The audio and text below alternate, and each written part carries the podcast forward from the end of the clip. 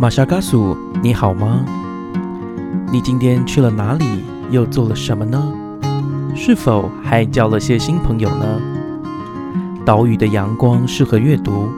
马昆蒂夫想跟您做个朋友，并分享我今天读到的一些心得。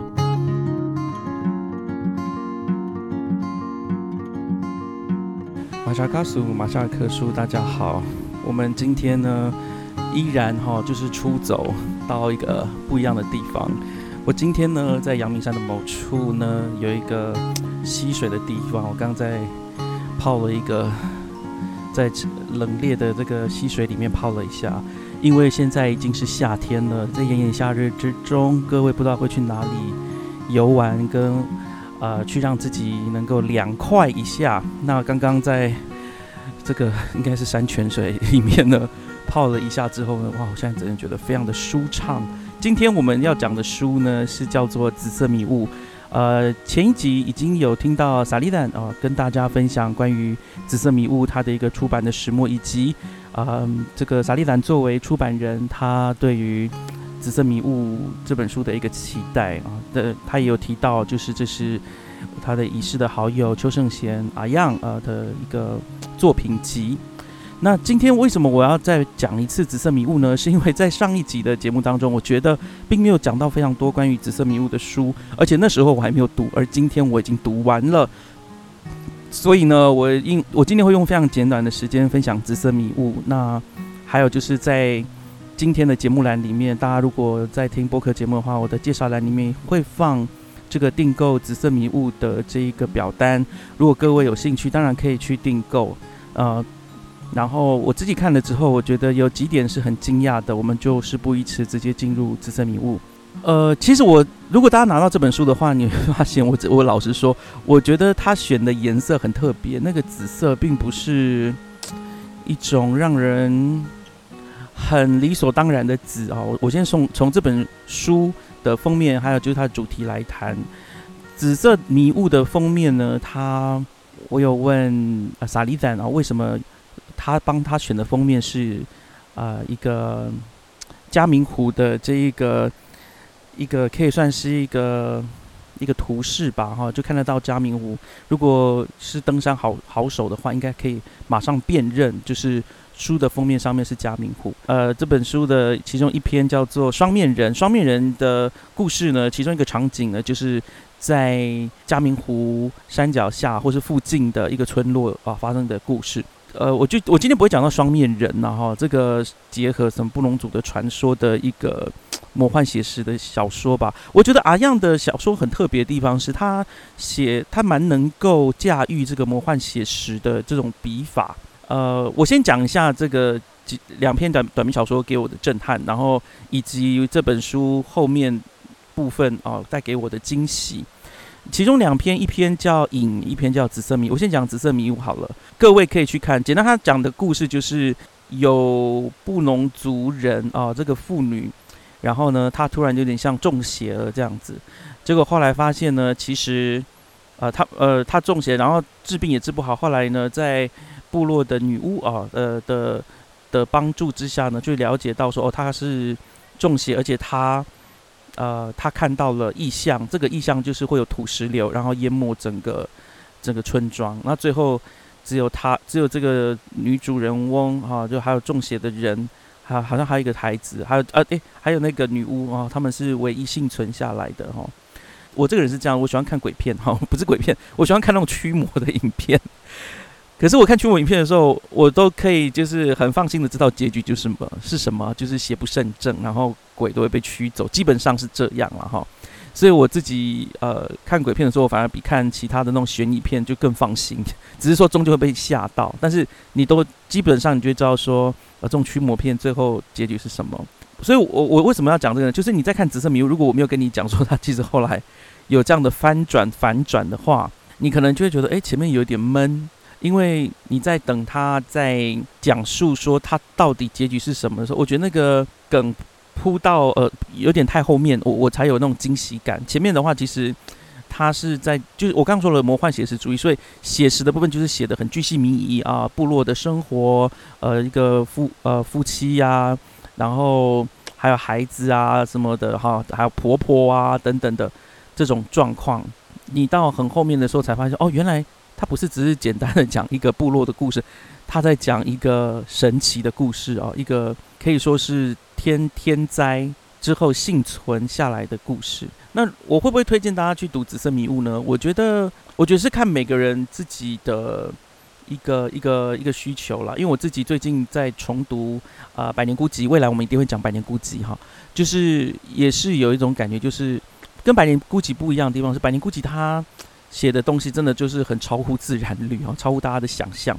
但是呢，对于现实的描写啊，人人物的内心科学又是如此的现实啊，所以你才会觉得说，哎，真的很有说服力，然后让你一直看下去。那《紫色迷雾》它作为一个短篇小说，那它必须要把一个相对来说这么多的东西写进这么短的篇幅，其实我觉得是有点吃力。但是它里面写到的那一些，嗯。那种超自然的力量吧，哈，我觉得那个是我自己读原住民的文学里面我很少看到啊，我我认为这个点是写的还不错。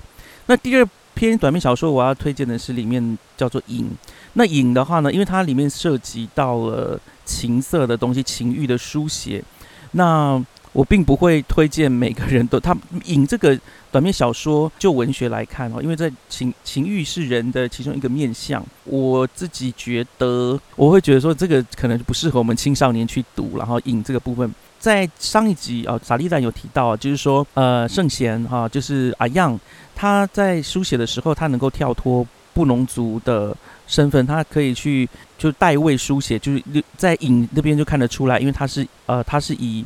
达悟族呃青少年或青年的这个角度来书写的啊故事，一开始发生就是在蓝屿，然后其中有一个湾叫做男人湾，我觉得他把男人湾这个意象哦，就是呃发展的蛮好的。原因是什么呢？因为其实在这里面他是在谈到他在他情欲的这个可以说是啊苏醒也好，或者是启蒙也好，就是简单讲就是有一个呃男孩子，然后。蓝屿这个小岛港湾叫南人湾，那他从男青年的时期，后来因为母亲在台北，他就跟着就搬家了啊，父母亲离异，然后他就跟着母亲，然后在那边然后读书，情他在那边可以说他就放纵他自己的情欲，然后遇到了很夸张的事情之后，他又回到自己的小岛，然后回到男人湾。然后在结局的部分呢，就稍微有一个就是道德的说理，就说他就必须要在自制啊，在情欲上要自制。我其实有一点矛盾，然后我的矛盾在于说呢，我把我的节目设定就是马夏尔科书设定为普遍级，但是这个影呢，在我认为在意象的经营，然后或者是文学的笔法里面，相对是比较精彩的。对，那可以帮助你去认知啊，假如一个一个男孩他没有情欲的引导。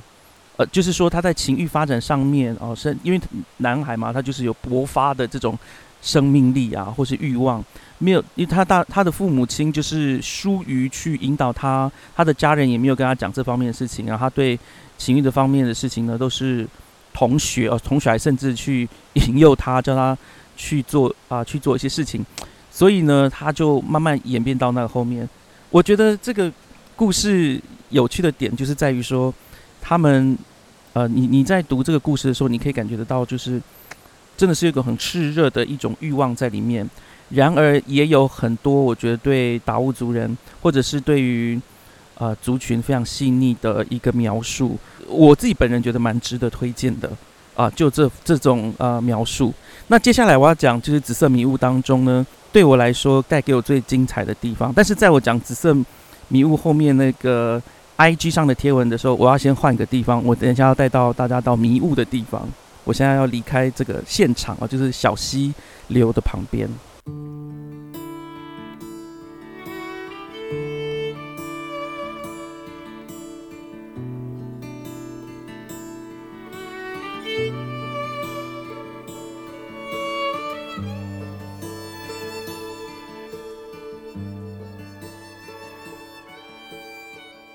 不好意思哦，就是我现在在的现场呢，并不是在啊温泉的路头，或者是 阳明山上，就是雾气蒸腾的地方。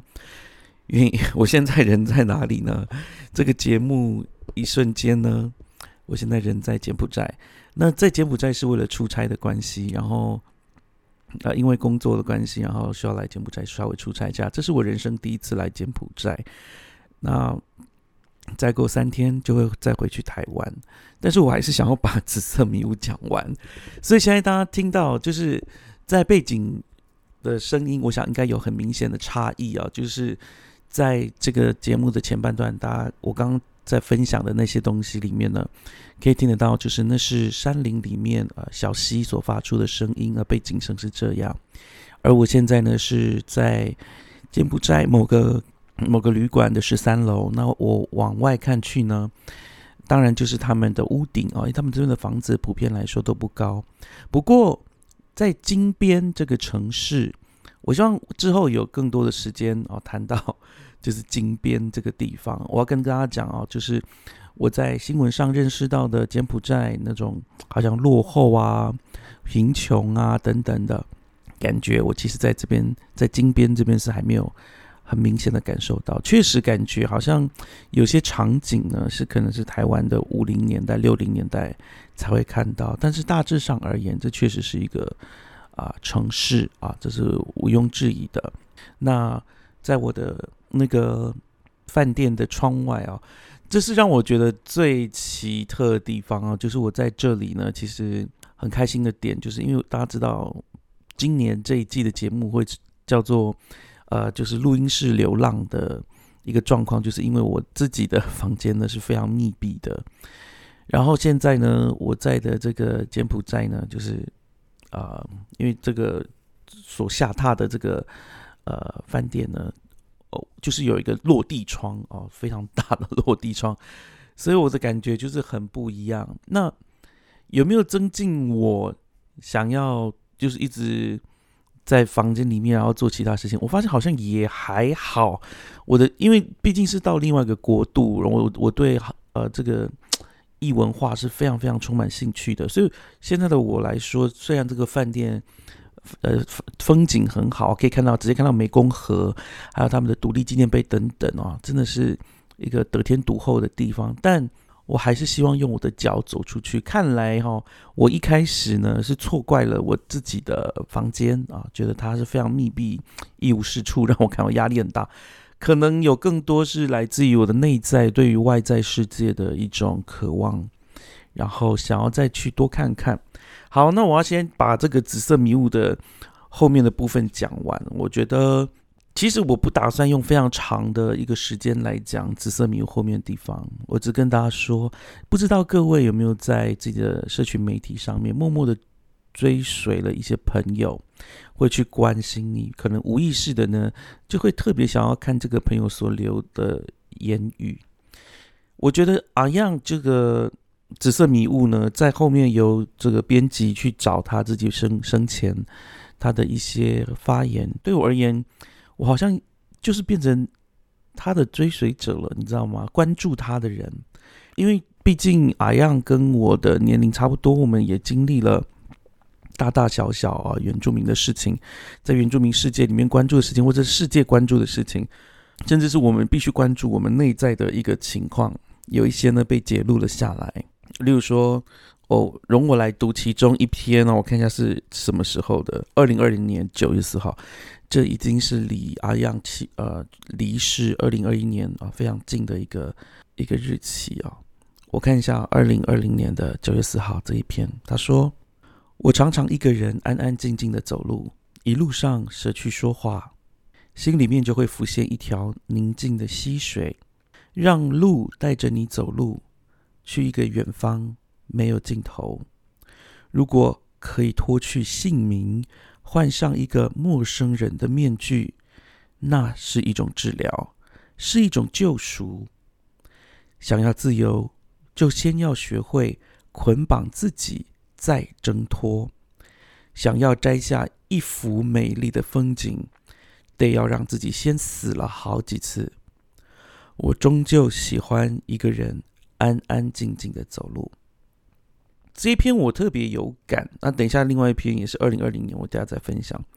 一开始说我常常一个人安安静静的走路，一路上舍去说话。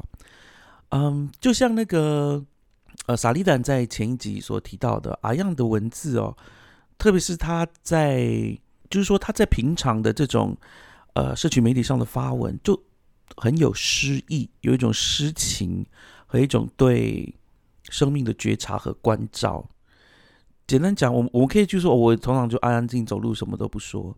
可是他用了一种方式，他说一路上舍去说话，心里面就会浮现一条。宁静的溪水，宁静的溪水是怎么回事？大家今天刚好听到我的节目前半段，它不是 你，大家可以听到背景一直都有一种好像下雨的那种声音，有没有？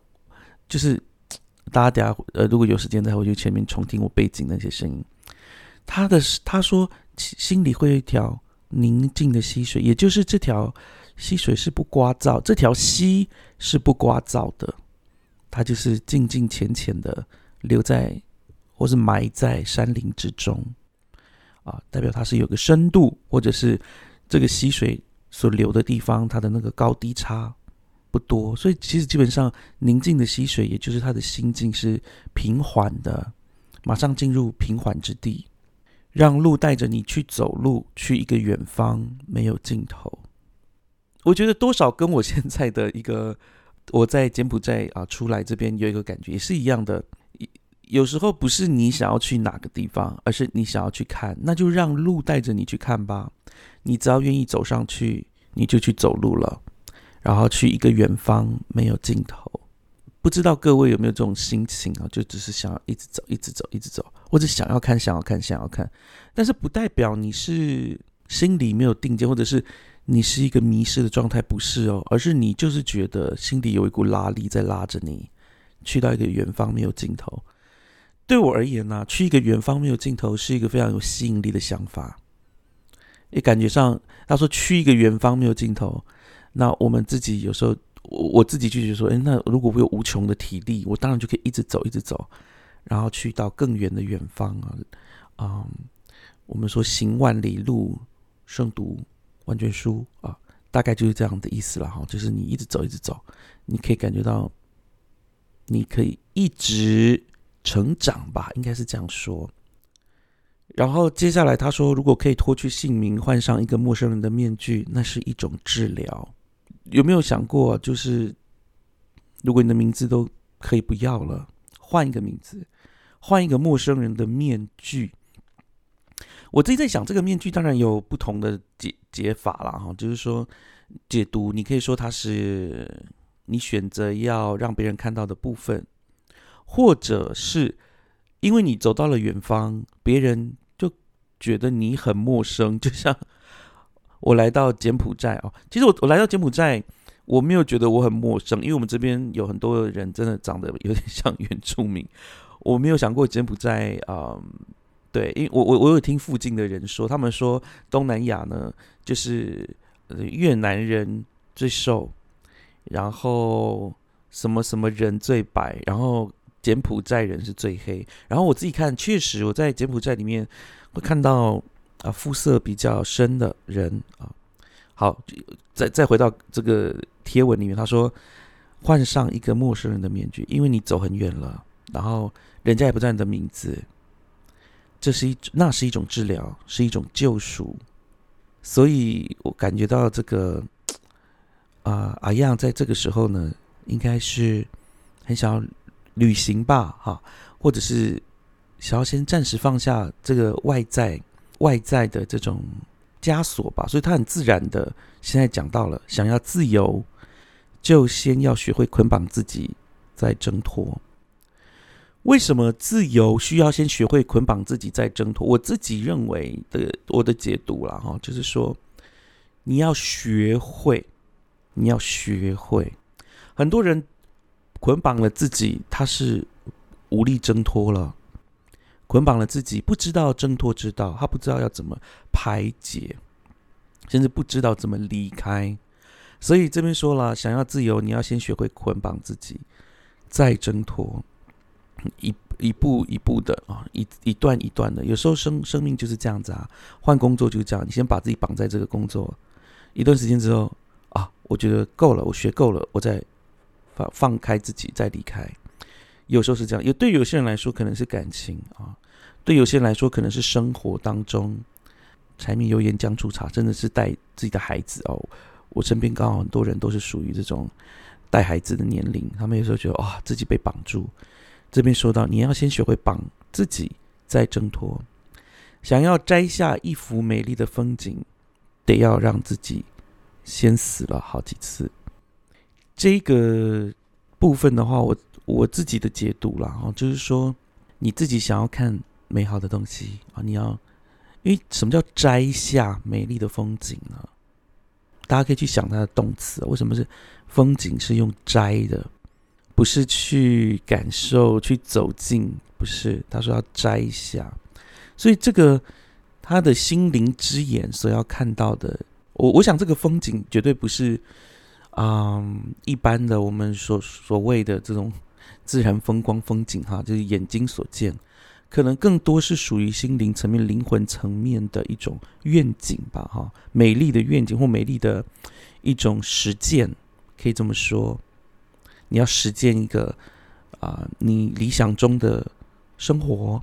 你要实践你理想中的工作样态、生活样貌，那要得先让自己死了好几次。所以这里我觉得给我一种感觉是，你必须要那种果决、决绝，就是为了达成目的，为了理想啊，你自己必须要这样的决断，就是我愿意把生命都付出出去。因为死这件事情，很多人把它想的是一种结束啊。不是哦，死的话，其实它也代表了是一种力气的用尽跟生命资源的安排。你愿意，你的生命愿意怎么安排？安排殆尽啊，用尽你的生命啊。所以我说，我觉得我的解读是，你为了达成生命愿景，你需要用尽你生命几次啊。我终究喜欢一个人安安静静的走路，这是最刚好跟剧。句首那句“我常常一个人安安静静的走路”有关。要是我在讲哦，就是阿样他有写一些，有他有写诗在这本书里面，他要把诗弄出来，就是编辑有帮他汇整出来。我偏偏就是喜欢这这这一篇，我觉得这一篇他的诗意很重，他的宁，他既有宁静之感，也有对生命的了解，更重要的是，他有一种力量跟勇气在里面。对，这不是一个我对我而言呢，我自己看，我长期 想看那个读这个原住民族文学关于诗作诗讲的这个部分，我常常没有感觉到这种，我觉得跟人生有很契合的部分，因为很多时候原住民族文学得奖的话，通常都都是带着一种怒吼啊、指控、控诉啊。或者是一种怀旧啊，那这是当然是很常见的，并没有不好。但是呃，阿样在这一这一首不是这这一篇短文里面，我好喜欢。那另外一篇呢？二零二零年一月五号，这是我今天分享最后一篇，而且分享完就结束哈。他在二零二零年的一月五号啊，不知道发生什么事情，但是他就有感而发。他说，在你觉得你的内心膨胀的像大人之后，其实。童年的你，依旧绑住你的双手。我再读一次啊，在你觉得你的内心膨胀的像大人之后，其实童年的你依旧绑住你的双手。非常短的三句，对我而言是诗啦，真正的是诗，已经不是一般的贴文了。内心的膨胀啊，内心膨胀的像大人以后。我想，对于一定年龄成成长到一定年龄的时候，你一定会感觉到，哎，我好像思考都像大人了耶。我常常瞻前顾后，我常常想我上面的老人家，我下面的孩子，还有想自己这些生活的怎么样自立啊，怎么样让自己活下去啊，这种事情，我觉得就像大人一样，大人都要思考。这件事情，孩子不用思考他怎么。我觉得青啊青少年青年常常想的是我要怎么挥霍我的生命，而不是像大人一样说哦我要怎么样维持住，我要怎么活下去啊，很少是这样子。然后他说，其实童年的你依旧绑住你的双手。我自己在想，诶，童年的你为什么会绑住你的双手？而绑住你的双手这件事情是好的还是不好的？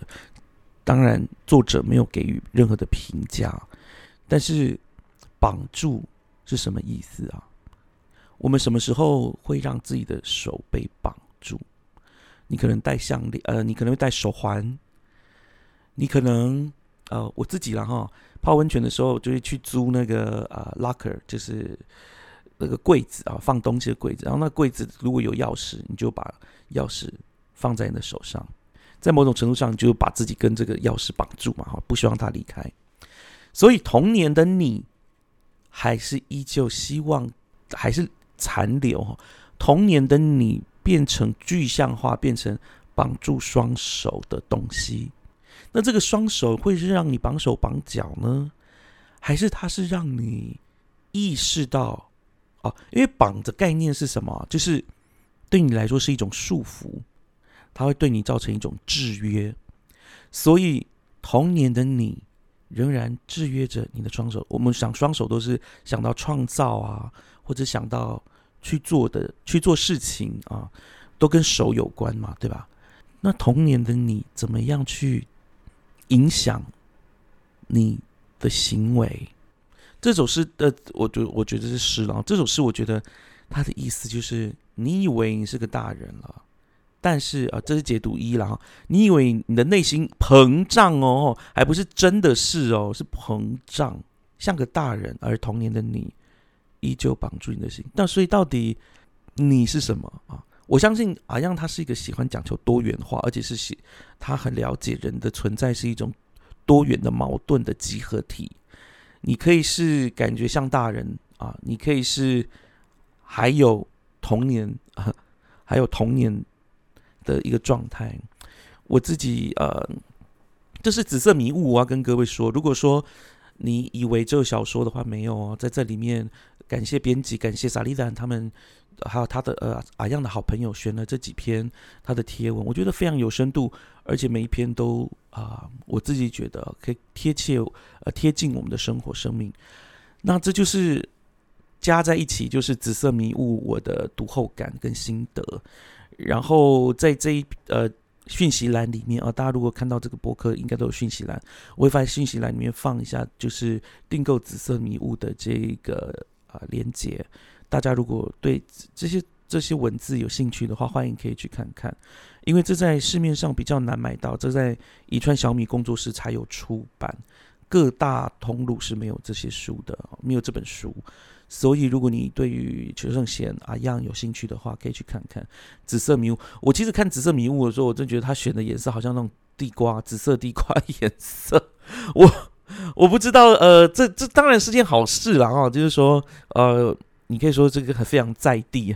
但对我而言，我就觉得这个颜色真的是，我我我我不知道怎么形容了，让我有点饿这样子。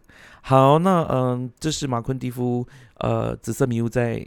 呃，这个柬埔寨的一个补充，呃，我们下一本书，我应该还是在柬埔寨会说，我真的需要开另外一集来讲 我在柬埔寨的事情。可能今天听节目的人会觉得很奇怪，怎么一下在阳明山的某条小溪，怎么另外一下又跑到柬埔寨？然后，呃，对啊，这就是呃出走有着流浪的呃一个一个状态嘛，对吧？然后，呃，谢谢各位听这个节目，然后。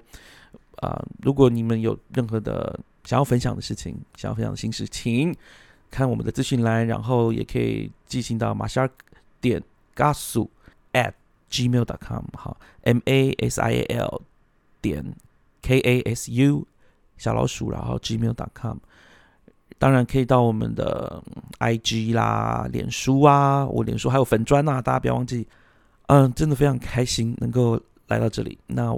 我们今天就到这里喽，拜拜！喜欢我们今天的节目吗？欢迎各位听友能够到 Spotify、Apple Podcast、Google Podcast 或 Sound On 聆听我们的节目《马夏尔克书》，并且在 Apple Podcast 上给我们五颗星的评价。当然，如果各位还有其他的意见或者是很好的想法，也欢迎到我们。脸书的粉砖以及 Instagram 上面的粉砖留言给我们，我们很期待获得各位的反应跟回响哦。我们就下次再见喽，拜拜。